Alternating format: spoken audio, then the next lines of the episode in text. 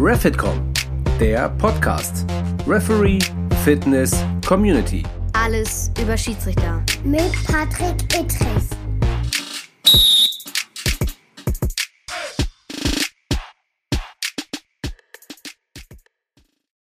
Einen wunderschönen guten Tag, guten Abend, gute Nacht könnte man sagen. Wir zeichnen auf immer montagsabend und jetzt ist ein ganz besonderer Gast mir gegenüber via Videochat.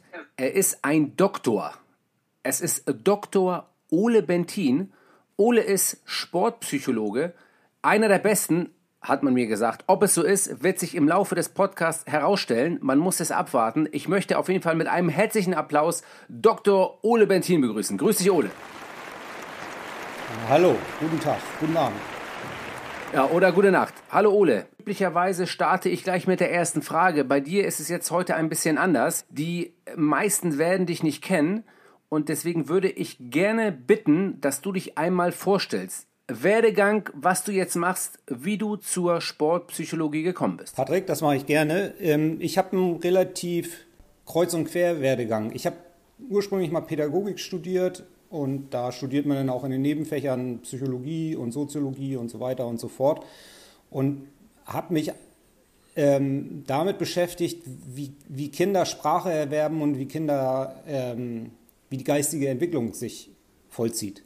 Was eigentlich ganz anderes als Sport.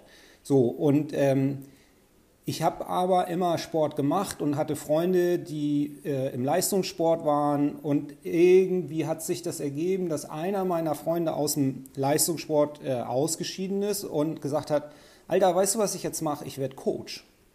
Ich werde Sportpsychologe. Ich coache Leute, ich, ich habe Psychologie studiert, ich werde jetzt äh, Coach. Hm, fand ich interessant erstmal so. Und dann hat der mir erzählt, was der so in seiner Ausbildung gelernt hat. Und da ging es ganz viel um Kommunikation, was in Kommunikation passiert und so weiter und so fort. Und das, was ich an der Uni gemacht habe in einem Forschungsprojekt, da war immer die Prämisse, dass sich geistige Entwicklung von Kindern quasi im Medium der Kommunikation vollzieht. Dass das nicht einfach wie ein genetisches Programm nur aus sich herausspult, sondern dass Menschen Interaktion, Sprache brauchen und so weiter, um auch geistige Entwicklung und soziale Entwicklung natürlich auch und emotionale Entwicklung zu vollziehen. Und so verschieden die beiden Bereiche waren, gab es doch diesen Schnittpunkt und ich habe viele Sachen wiedererkannt, die mein Forschungsinteresse quasi oder das Interesse ich war ja damals noch kein, kein fertiger Forscher oder irgendwie sowas, oder bin ich jetzt ja auch nicht, aber ähm, was wir in diesem Forschungsprojekt gemacht haben. Und so hat sich das dann ergeben, dass ich mehr und mehr auf diese sportpsychologische Coaching-Seite rübergewechselt bin, habe mich dann während meiner Doktorarbeit oder in meiner Doktorarbeit äh, mit so einem Stressreduktionsverfahren äh, im, im Segelsport beschäftigt, also das auch sehr psychologisch angehaucht war habe dann aber nach einer Zeit auch gemerkt, dass Forschung mich gar nicht so interessiert. Das war einfach nicht so mein Ding. Mich hat Praxis mehr interessiert, also mit Menschen zusammenzuarbeiten, da Sachen zu entwickeln, Leute zu begleiten, gleichzeitig aber auch selber was Neues zu lernen, was jetzt nicht so im Uni-Kontext ähm, Standard ist. Und so hat sich das einfach ergeben. Und dann bin ich über Bande letztendlich irgendwann mal an der Uni Potsdam gelandet Dort habe ich mit einer Kollegin und einem Kollegen haben wir ein, äh, eine rela relativ große sportpsychologische Einrichtung aufgebaut. Und so hat sich das dann immer mehr und mehr etabliert, dass man jetzt, also das ist ja 15 Jahre ist das wahrscheinlich her oder 16, 17 Jahre ist das her, ist ja schon eine Ewigkeit, dass ich so von einem ganz anderen Punkt jetzt äh, in der Sportpsychologie gelandet bin und als sportpsychologischer Experte arbeite und auch da sehr, sehr spezialisiert bin und mich eigentlich auch in den letzten zehn Jahren, gerade während meiner Arbeit in Potsdam, nur, nur im Leistungssportbereich bewegt habe. Also dadurch, dass wir für einen äh, Olympiastützpunkt gearbeitet haben oder Dienstleistungen erbracht haben. Der Olympiastützpunkt Brandenburg ist ja ein riesen, das ist ein riesen Stützpunkt. Da sind 300, 330 Bundeskaderathleten. Da gibt es äh, drei Eliteschulen des Sportes mit ungefähr 2000 Schülern oder 1500 Schülern. Also eine riesige Menge an Sportlern vom Nachwuchs bis in die absolute Spitze. Und das war ein unheimlich interessantes Feld, in dem ich mich da bewegen konnte. So und ähm, ja, genau, wo sind wir losgegangen? Du hast gefragt, ob ich ein bisschen was über mich erzählen kann und dann habe ich jetzt ein bisschen ausgeholt und äh, ja, genau, jetzt sind wir quasi über die Ecke zu dir gelandet, wo ja auch ähm, durch einen Unikontakt eigentlich, also durch meinen früheren Chef, Professor Ralf Brandt, der im Schiedsrichterbereich bei den Schiedsrichtern äh, des, im Basketball viel gemacht hat. Da ist der Kontakt zum DFB entstanden. Und so haben wir uns letztendlich auch kennengelernt und hat unsere Zusammenarbeit gestartet. Genau. Ich muss sagen, du hast äh, megamäßig ausgeholt, aber ich habe dir total spannend zugehört, weil ich das selber noch gar nicht kannte. Also von daher fand ich ja selber. Ja, ich habe das gesehen an deinem Gesichtsausdruck. Ich dachte, oh ja, der wusste, das wusste er noch nicht, so wie du geguckt hast. naja, du musstest mir ja immer helfen, nicht ich dir. Deswegen habe ich dir ähm, nur zugehört in den Bereichen, wo du mir Hilfestellung geben konntest. Von daher ist das schon okay. Deswegen äh, hat der Podcast hier viele positive Seiten. Ich merke selber auch, äh, was du alles schon erlebt hast. Das ist ja sensationell. Ja, ähm, total ja. interessant. Und wie gesagt, wir sind ja hier in dem Podcast von refitcom.de ähm, unterwegs, um ja nicht nur Schiedsrichter, sondern auch Sportler irgendwie besser zu machen, ihnen athletisch zu helfen, ihnen äh, in ihrer Persönlichkeit zu helfen und natürlich auch für mich, weil es ein elementarer Punkt für mich ist, auch äh, sportpsychologisch zu helfen. Und jetzt äh, meine Eingangsfrage, die ich äh, die am Anfang äh, hätte stellen wollen, aber die ich jetzt nach hinten stelle. Warum, Ole, macht die Sportpsychologie Sportler besser? Patrick, ähm, ich beantworte die Frage mit einer Gegenfrage. Wenn die Frage nach hinten gestellt werden soll, warum stellst du sie jetzt? War ein Spaß. Also nur vom Vorgehen. Ja, von mir aus können wir gerne drüber sprechen. Also, warum macht es die Leute besser? Ja, das, ich meine, du weißt es ja auch ein Stück weit, gerade in deinem Bereich, in dem du nun Experte bist, wie auch in den anderen Sportkontexten, ist ja neben der körperlichen Verfasstheit und der Expertise in dem Sport selber, wie man so immer sagt, der Kopf ist, kann da leistungsmindert sein und kann aber auch quasi noch Potenzial freisetzen. Die Sportpsychologie kann da beitragen, also da brauchen wir uns auch nichts vormachen. Also wenn jemand wie bei euch Schiedsrichtern mit der Regelkunde nicht fit ist und nicht Erfahrungswissen hat und so und körperlich nicht fit ist, da kannst du noch so viel Sportpsychologie machen, wie du willst. Äh, das hilft denn auch nicht viel so. Ne? Wenn aber jemand quasi schon am obersten Ende des Spektrums ist, dann kann eine gute psychische Verfasstheit äh, dazu beitragen, dass die Person konstant über einen längeren Zeitraum immer das Beste an Leistung abrufen kann. Wohingegen Leute, die vielleicht körperlich genauso fit sind, das nicht jedes Mal auf die Reihe kriegen. Und schon ist man besser. So. Und die Sportpsychologie hat da einfach aus, aus äh, aus Erfahrungswissen, natürlich auch aus ganz viel aus, dem, aus der Wissenschaft gibt es da einfach Techniken, Strategien und Vorgehensweisen, wie man sowas erlernen kann. Also wenn jemand da noch nicht so gut ist, können wir ihn besser machen in dem Bereich, wie er selber mit oder sie mit ihrem Kopf umgeht. So, ne? Einfach, dass man was Neues dazu lernt. Gleichzeitig ist das auch immer so, wenn jemand schon richtig gut ist oder äh, ein Top ist, dann ist es immer so die Frage, ähm, gibt es da noch ein paar Bereiche, wo die Person von sich aus selber sagt, also hier, lass uns das mal angucken, da möchte ich besser werden oder so.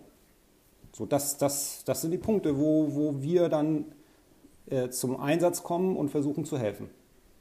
Ja, danke, Ole. Und es wird, finde ich, auch mal Zeit, eine Lanze zu brechen für die Sportpsychologie, äh, weil bei vielen das ja immer noch so verbreitet ist, gehe ich zum Sportpsychologen, dann habe ich irgendwie eine Macke oder ein Problem und dem soll ja wirklich nicht so sein.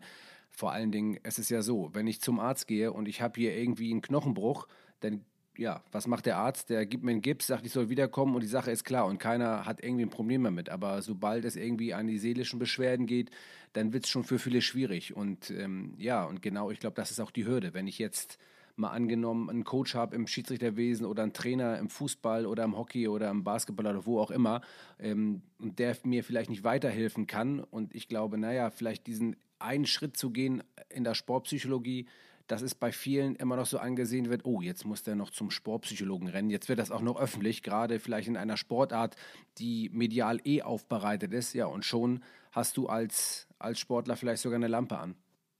Wie kann man dem denn entgegentreten, Ole?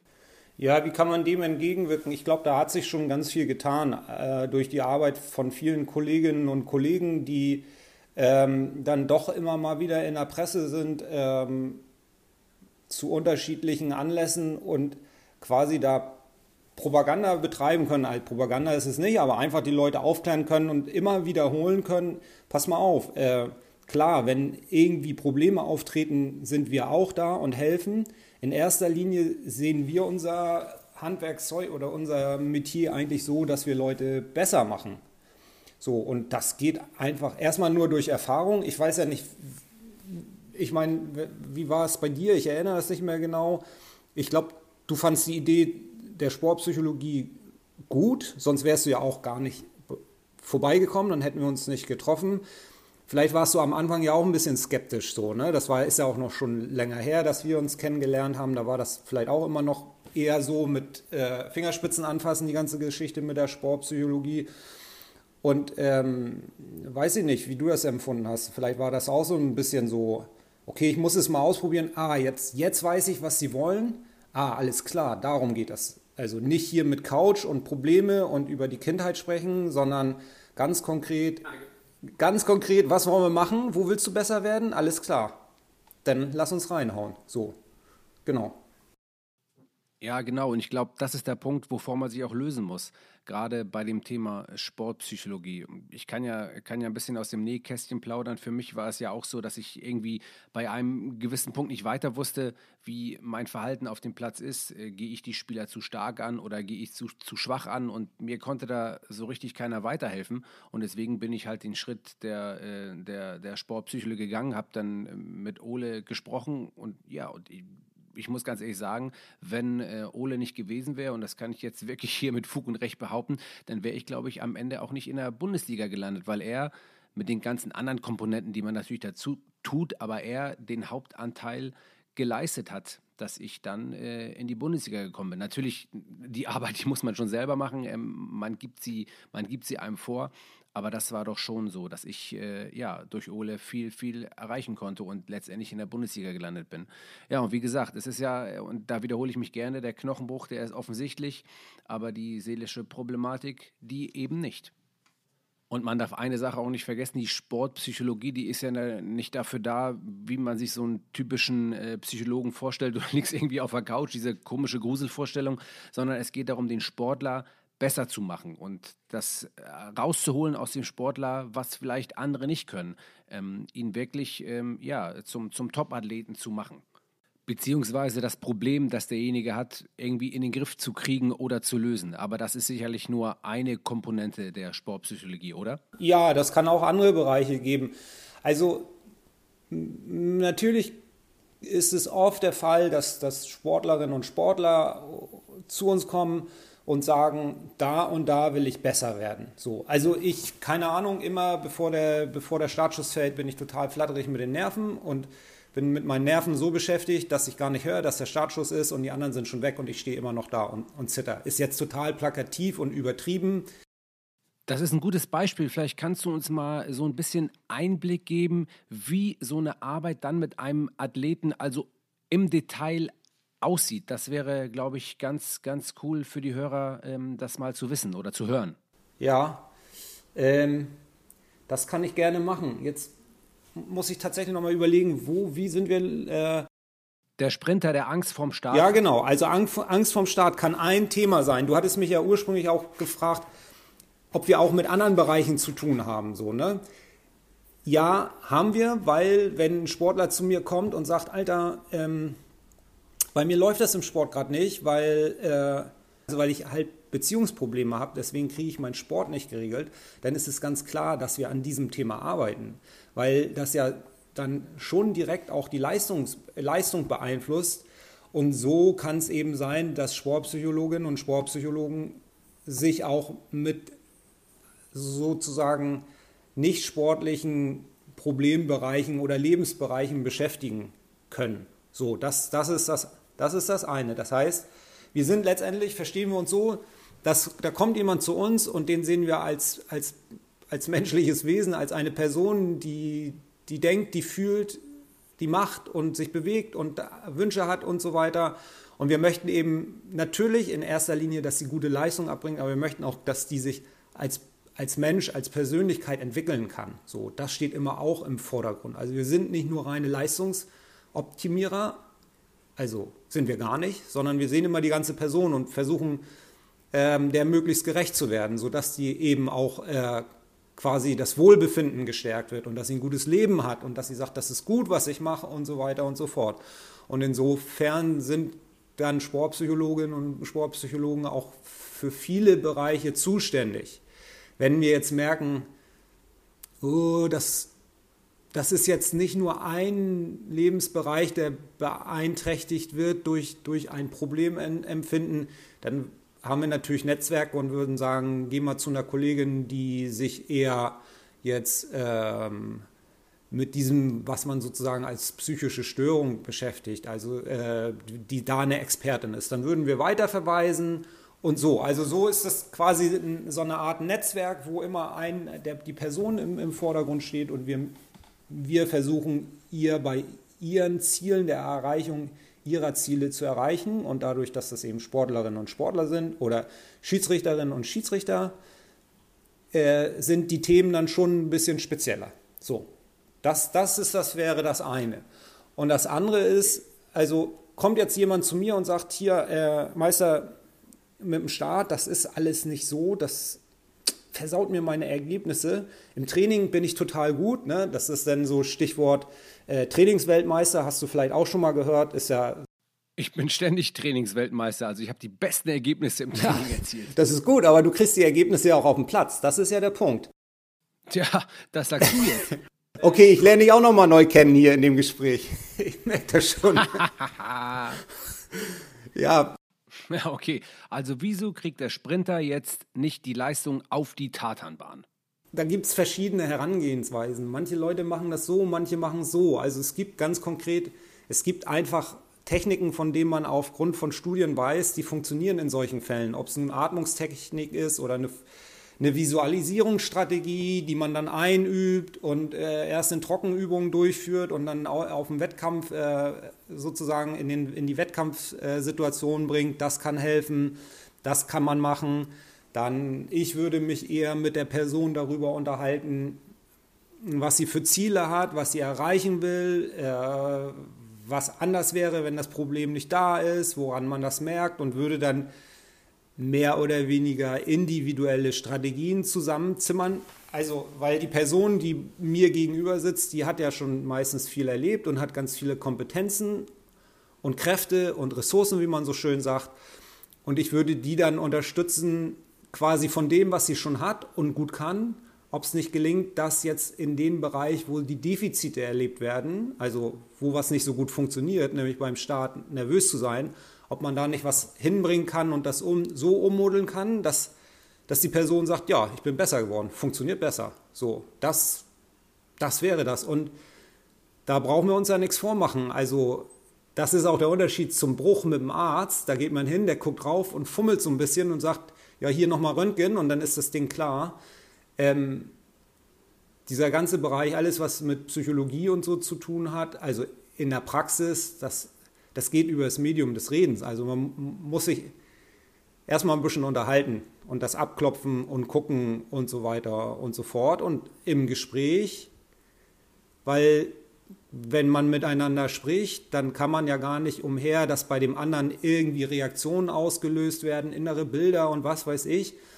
Da passiert dann ja ganz viel im Inneren, wenn man es professionell und gekonnt macht. Und das sind dann die Auslöser, wo, wo was passieren kann. So, und du kennst das ja auch und das kann man dann sich verabreden, dass man daraus quasi sowas macht wie äh, das und das haben wir uns überlegt. Also jetzt bei demjenigen, der Angst vom Staat hat, irgendwie, keine Ahnung, äh, kann man sich überlegen, gibt es nicht bestimmte Sachen, die man machen kann, die das einüben, dass man ruhiger wird oder fokussierter wird oder sowas. Also das kann dann sein, dass ich mm, mit der Sportlerin oder dem Sportler ähm, so ein, eine ganze Abfolge durchgehe. Also was passiert, bevor, also was passiert noch, bevor der Startschuss fällt? Also eine Stunde vorher, zwei Stunden vorher. Wie kann man das genau machen, dass da Sicherheit reinkommt, wenn die Person sagt, sie möchte sicherer sein? Also musst du auf eine bestimmte Art und Weise deine Sachen zusammenpacken? Musst du da vielleicht bestimmte Gegenstände reintun, die für dich irgendwie Kraft ausstrahlen? Also Bilder, keine Ahnung, äh, musst du dir vorher fünfmal deinen Pokal der letzten Meister, dein Meisterschaftspokal angucken, wenn ich merke, die Person kriegt Power dadurch und so weiter und so fort. Und ähm, da kann man sich richtige Strategien ausdenken, die dann, wenn sie gut sind, auch unter den Bedingungen standhalten, wo es vorher wackelig war. Sodass die Person einfach reingeht und mehr Power hat und sagt, ja, das, das ist, ist besser geworden, kriege ich besser hin. So. Und dann ist die Wahrscheinlichkeit, dass die Leistung sich dadurch verbessert, ja auch relativ hoch, würde ich mal sagen, aus Erfahrung. Das ist mega nachvollziehbar, Ole.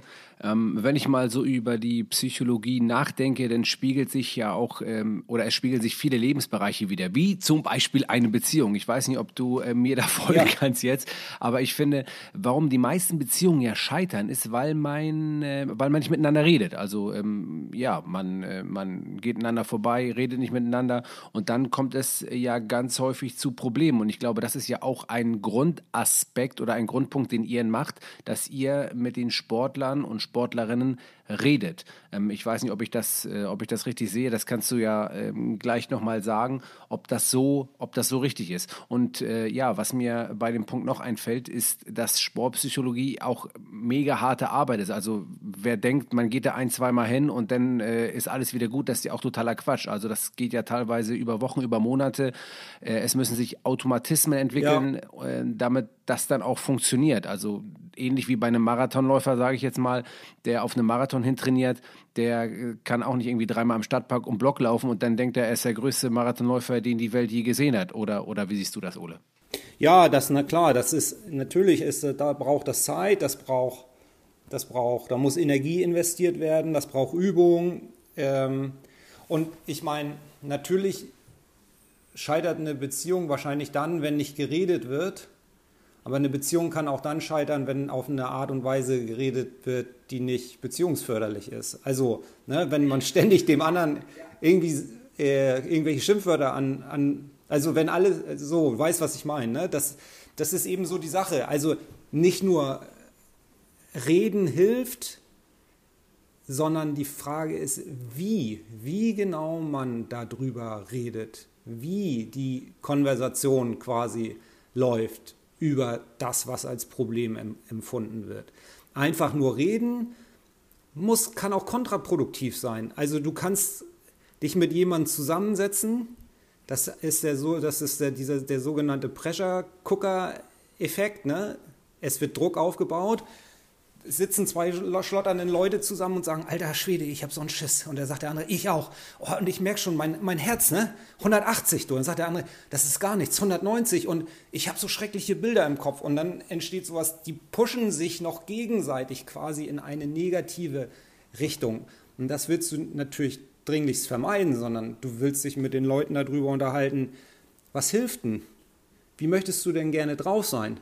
Also möchtest du ruhig sein oder sicher sein? Möchtest du gespannt sein, vielleicht ein bisschen aggressiv oder irgendwie sowas? Wie nehmen dich die anderen wahr?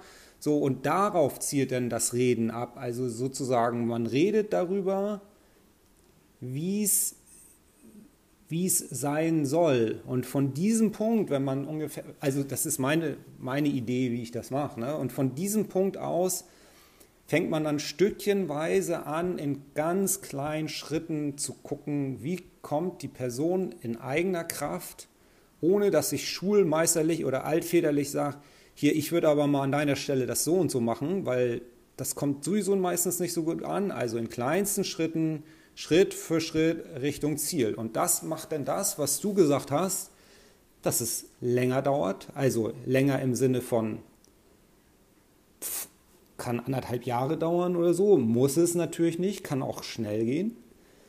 Und es ist Arbeit, na klar, weil ich habe ja den Luxus, ich sage nach einer Stunde, wenn wir uns unterhalten haben, sage ich, so, Patrick ist weg, jetzt kann er schön arbeiten, denn ich bin dann durch mit der Übung.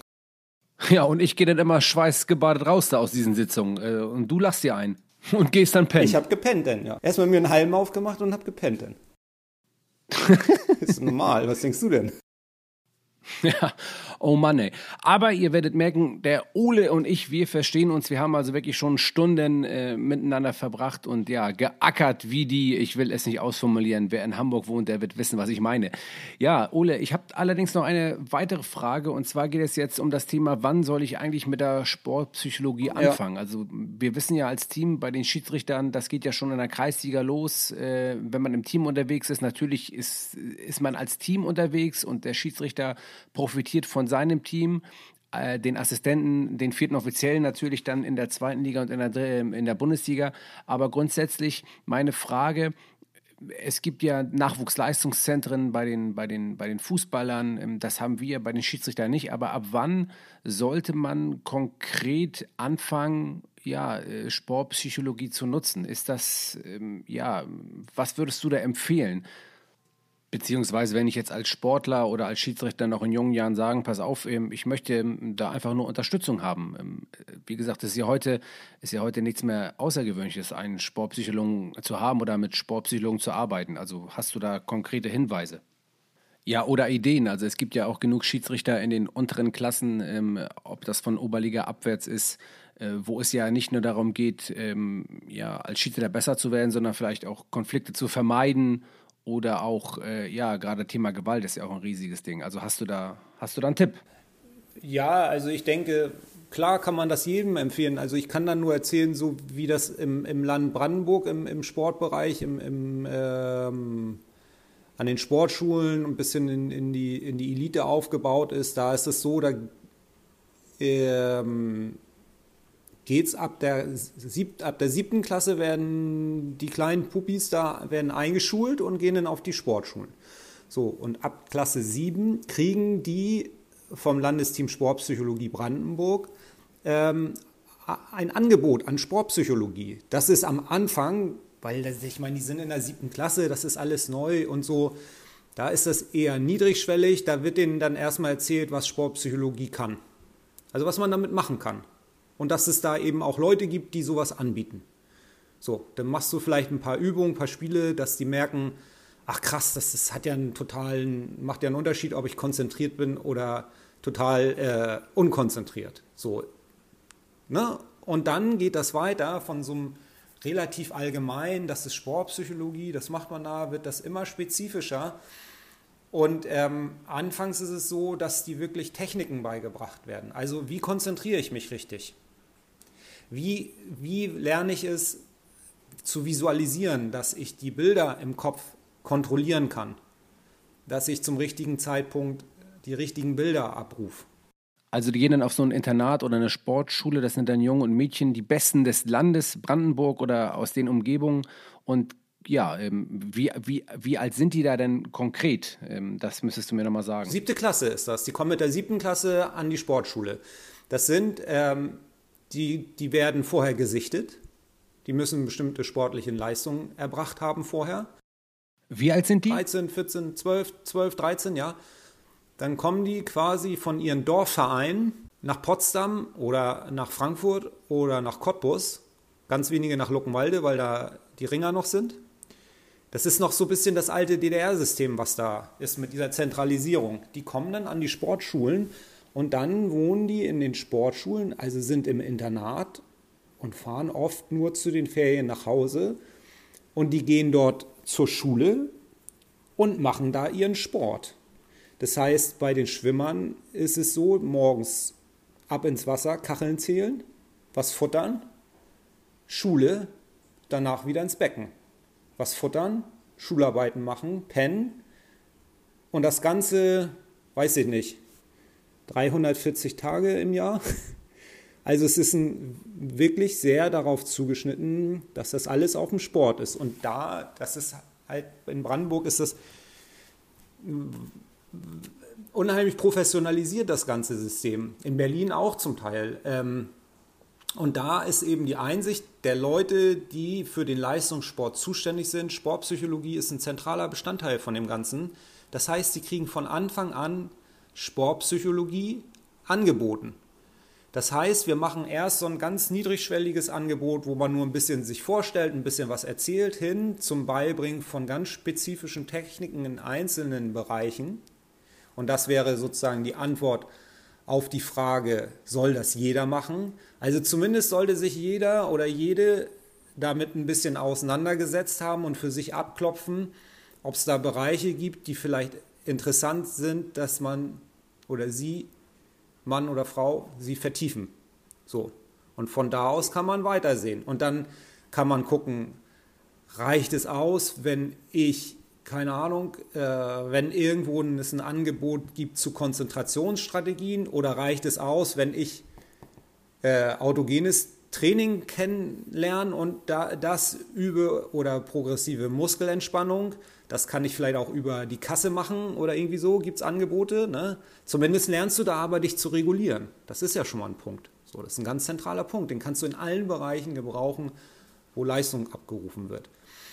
Und wenn die Personen denken, ja, das ist eine gute Sache oder generell die Idee haben, bei mir ist es was Spezifischeres, das ist besser, wenn ich mal mit jemandem persönlich spreche, dann wäre das eben der nächste Schritt quasi. Und so, also ich bin ja von Brandenburg ausgegangen, da ist das auch so ein bisschen so aufgebaut.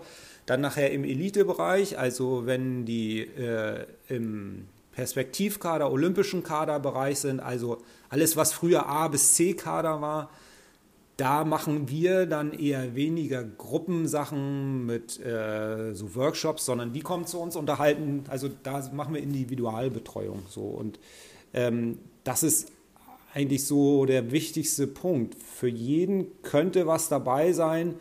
Was es genau ist, das muss, müssen die Personen eben ausprobieren. Wenn Workshops gut sind, wo man mit mehreren Leuten zu einem bestimmten Thema eine Strategie einübt oder das mal gesagt kriegt und Handouts hat, kann man das machen und bringt sich das selber bei. Vielleicht ist es aber auch spezifischer, dann guckt man nach, wer macht das bei mir in der Nähe und, und, und ruft an und sagt, äh, übrigens, ich wollte ja schon immer mal, können wir uns mal zusammensetzen. So, genau. Also, und das ist auch ein, ein Beispiel, ich meine, das war vor zehn Jahren, als wir da in Brandenburg angefangen haben. Und Brandenburg ist Brandenburg. Und da war das schon so, dass viele dachten, jetzt kommen die Hoshis von der Uni, die, die Psycho-Onkels und Tanten. Was wollen die denn hier? Irgendwie sowas. Das war nicht bei allen so, weil in der DDR früher, da war der Sport ja unheimlich wichtig. Und die haben alles, also wirklich alles, von Pillenessen bis hin zur Sportpsychologie, alles gemacht, damit die Leute besser werden. Und da war es auch bei den ganz alten DDR-Trainern, die haben gesagt, äh, Sportpsychologie, das haben wir früher in der DDR schon gemacht. Das hat richtig geholfen, kommt mal her. Also sozusagen mit offenen Armen empfangen. Ne? Und so dieses, oh, irgendwie, keine Ahnung, da kommen die, wo man über Probleme spricht, das ist dann durch unsere Arbeit immer mehr gewichen und man muss sagen, äh, es kommen ja auch jüngere Trainer nach und da ist das mittlerweile so, dass die alle sagen, ja klar, das gehört mit dazu wie Physiotherapie.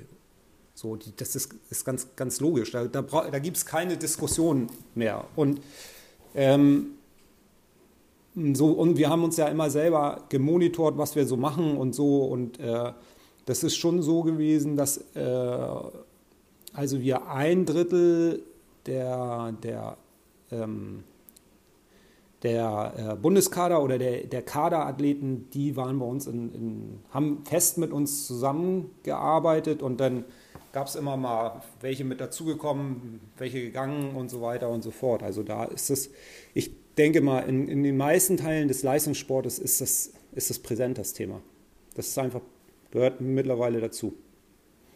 Ja, Ole, vielen Dank für die mega spannenden Einblicke. Das ist, ich glaube, für jeden, der hier zuhört, ein mega spannendes Feld und ich glaube für die meisten, ja, äh, ein Feld, das sie überhaupt noch nicht kennen. Jetzt meine Frage zu den, zu den Themen, die du eben gerade gesagt hast. Jetzt ist es so, äh, so bei uns Schiedsrichtern, dass wir relativ spät zu der Sportpsychologie gekommen sind, wenn man es mal, glaube ich, auf die, auf die Einzelsportler oder Gesamtsportarten so der letzten Jahre sieht.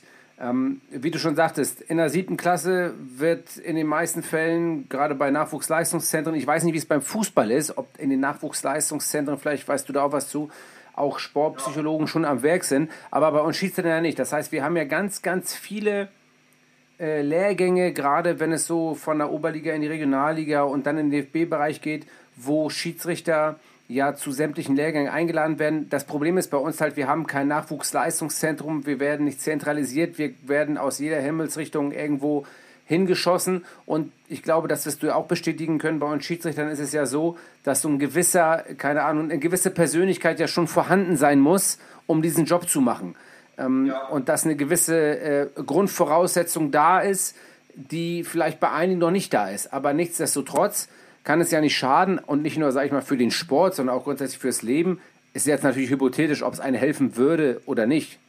Aber würdest du sagen, dass man auch vorher schon Sportpsychologen installieren könnte, um den Schiedsrichter ja nicht nur besser zu machen, sondern auch einfach vielleicht besser auf das vorzubereiten, was kommt?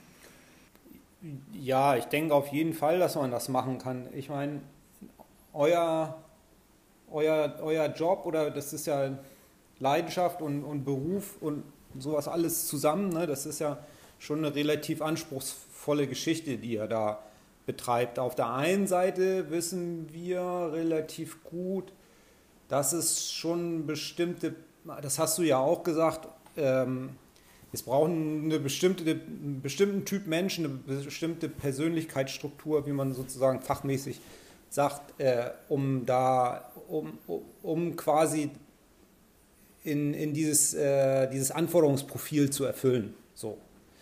Ähm, und wenn jemand, also ich wäre nicht, keine, nicht, glaube ich, nicht so geeignet für sowas. Ich habe bin nicht so gerne jemand, der sich jetzt vor große Gruppen stellt und, und so weiter. Ich kann das natürlich aufgrund dessen, was ich gelernt habe und so, ich kann mich auch da, dazu bringen. Also, und, und das ist dann auch gut, also so, wenn ich das machen muss. Das haut dann schon hin, aber es ist nichts, was ich suchen würde.